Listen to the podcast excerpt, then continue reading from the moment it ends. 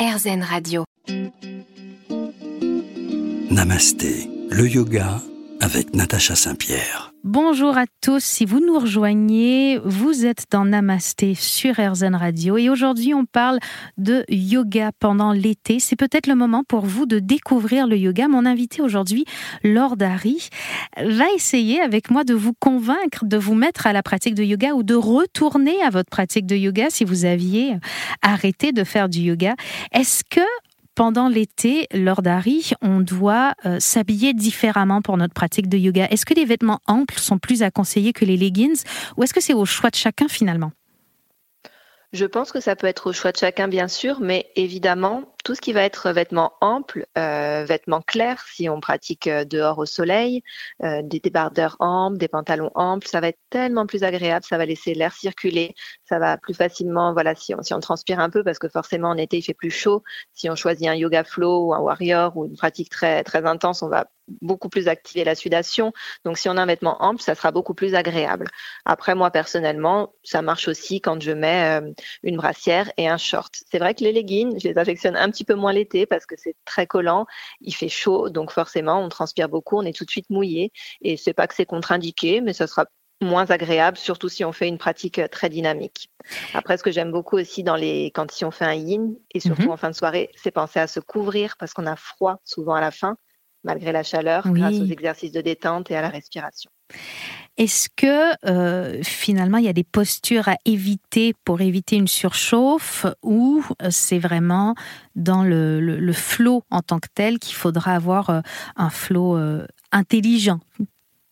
Bien sûr, et puis ça dépend aussi de ses envies. Je pense aussi qu'il faut bien déterminer, et comme tu disais tout à l'heure, ça peut être un jour un flow un petit peu intense, le lendemain un yin, le troisième jour une méditation. Même chose, il faut vraiment euh, soit varier les pratiques. Si on a envie cet été de se faire un petit challenge, de se tonifier un petit peu, euh, de d'essayer des postures euh, un petit peu plus intenses comme des postures d'inversion, là évidemment on va aller chercher des, des, yoga flow, des vinyasa, des warriors, mais qui vont forcément plus activer plus facilement la sudation, mais qui est pas mal non plus parce que ben, on va activer encore un petit peu plus la détox, tout ce qui va être pareil les postures de torsion, ça va donner beaucoup de chaleur. C'est pas contre-indiqué, mais évitez évidemment de les faire en plein soleil, euh, sans avoir bu ou pensez à bien vous hydrater après, parce que souvent. Il y a des signes pour détecter la déshydratation? Souvent, quand on commence à avoir mal à la tête, des étourdissements, à se sentir un petit peu mal, il faut tout de suite prendre le temps, posture de l'enfant, on boit un petit peu et on reprend sur quelque chose de plus doux. Alors, je me demandais aussi, on est en vacances, il y a plein de gens, j'ai déjà eu des élèves qui me disent non mais moi je suis en vacances, j'ai pas besoin de faire shavasana puisque ma journée elle est, est, reposante. Alors shavasana pour ceux qui ne savent pas, c'est cette posture allongée sur le dos à la fin d'un cours de yoga. Est-ce que c'est vrai qu'on peut sauter shavasana à la fin d'un cours parce qu'on est en vacances? Bah, moi, je dirais que c'est dommage parce que c'est vraiment euh, le moment où, euh, reposer ou pas, on va juste être là, en fait. Et parfois, c'est une posture qui est pas facile, celle-ci, alors qu'en vrai, on ne fait rien. Mais pour beaucoup de personnes, c'est tellement dur de ne rien faire. Et même si on s'est reposé, on était peut-être là en train de lire, chose qui est très bien, de discuter avec ses amis, euh, de voilà, d'être sur nos téléphones ou de d'aller nager. Donc, même si on est reposé, on n'était pas là simplement là, sans rien faire. Et pour pouvoir euh, vraiment avoir tous les bénéfices de notre pratique, intégrer la pratique et euh, prendre un moment comme une remise à zéro, je pense que faire, même s'il est un petit peu plus court, un shavasana, c'est vraiment trop dommage de le, de le zapper. Mais je suis bien d'accord avec vous. Quand on commence le yoga, je le disais tout à l'heure, on peut avoir envie d'aller très très vite. Pourquoi se laisser de temps en temps une petite journée de pause peut être important pour finalement réussir à installer une pratique qui va durer? Bien sûr, parce que voilà, souvent on se met des objectifs qui sont euh, tout de suite très très hauts, pour tout d'ailleurs, pour le yoga, mais pour tout dans la vie, alors que parfois quand on prend le temps, euh, le corps souvent aussi a besoin de temps, moi, personnellement, j'adore mon jour off aussi, même si je pratique quotidiennement, souvent dans la semaine. Je prends un jour off juste pour laisser mon corps un petit peu intégrer tout ce qui s'est passé justement pendant cette semaine, parce qu'on a la pratique, mais on a aussi toutes nos journées où on va un peu courir partout, on va bosser sur un ordi, peu importe, mais le, corps va quand même euh, être en action.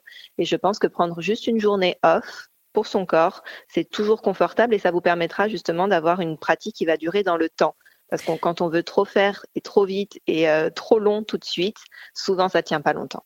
Alors je vous écoute parler, j'ai l'impression à travers ce que vous dites que tout est une question d'équilibre et on va continuer d'en parler dans un instant. On revient sur RZN Radio.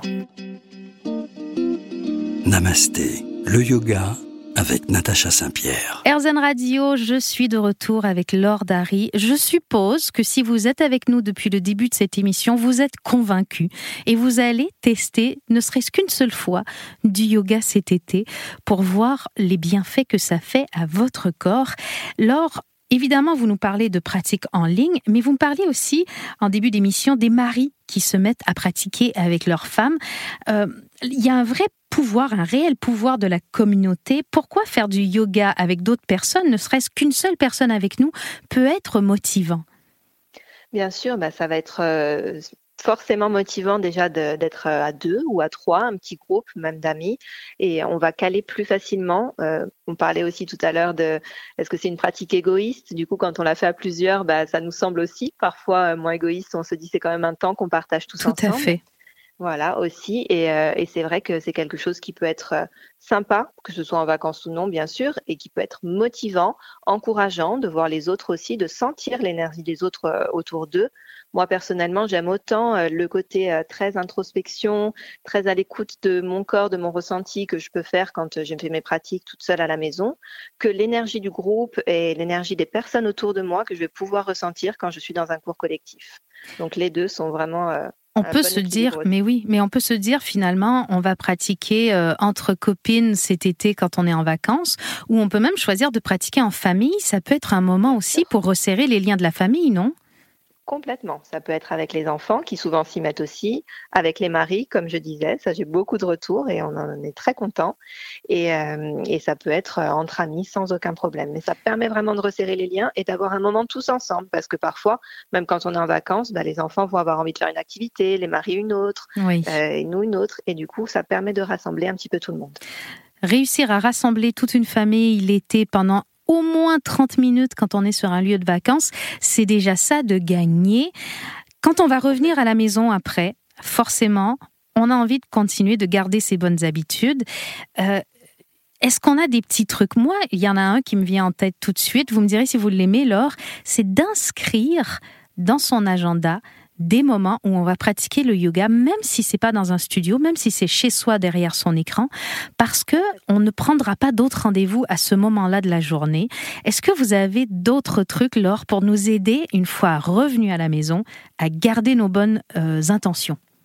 Complètement. Alors moi, ça déjà, c'est quelque chose que je fais euh, toujours quand je suis de retour euh, à, voilà, à la vie euh, professionnelle. Je prends le temps dans mon agenda de bloquer mes séances et je prends le temps du coup de réserver les cours que je veux faire en, salle et je note dans mon agenda les cours que je vais faire chez moi, que ce soit seul ou via un studio en ligne.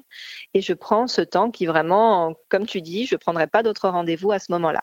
Donc ça déjà, c'est très bien. Et la deuxième chose que je conseille toujours, mais ça je l'ai déjà dit, mais quand même je le répète parce que je pense que parfois on se met trop la pression, c'est de, se fixer un objectif réalisable. Si on sait qu'on va pas pouvoir faire tous les jours, c'est pas grave.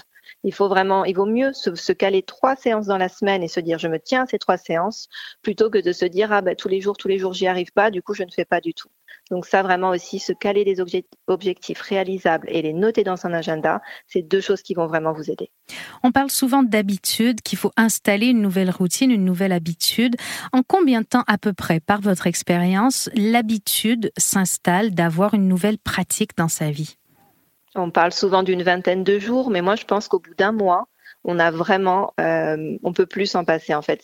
C'est comme, euh, c'est un rythme de vie, c'est une façon de vivre et ça fait partie vraiment euh, de notre quotidien, de faire nos exercices de respiration, de pratiquer, de faire de la méditation. Et parfois aussi, alors moi ça c'est un petit conseil que je donne. Je sais que c'est pas toujours euh, évident et surtout pour certaines personnes justement de prendre une heure, on en parlait. Pour ne pas se stresser. Parfois, je dis à mes clients qui peuvent aussi faire la respiration le matin, le, les, asanas et les postures un tout petit peu décalées, et peut-être la méditation le soir. Alors évidemment, ça sera toujours mieux de faire une heure complète avec le tout, mais je suis vraiment partisan du fait que le tout c'est de le faire et que parfois pour certains emplois du temps, il faut quand même trouver des petits euh, des petites astuces pour que ça puisse être fait dans la journée. Évidemment, le mieux c'est de faire son cours complet d'une d'une traite, je dirais. Mais on peut se permettre de segmenter. Voilà, si on ne peut pas, ben, je me dis toujours que c'est mieux que rien. On aura respiré, on aura bougé, on aura pris du temps pour soi, peu importe comment on l'a fait dans la journée. Merci beaucoup Laure pour toutes ces informations inspirantes. On a envie de bouger avec vous. On aura sur évidemment les sites web et, tous les, sites internet différents d'Airzen Radio les coordonnées si vous avez envie de pratiquer avec Lord Harry grâce à son studio en ligne. Je vous dis merci à vous tous qui nous avez suivis chez vous depuis déjà deux ans. Il est temps pour moi de vous souhaiter un bel été et de vous dire au revoir parce que la vie me guide vers d'autres aventures, vers d'autres chemins. Mais je vous dis à tous, namasté.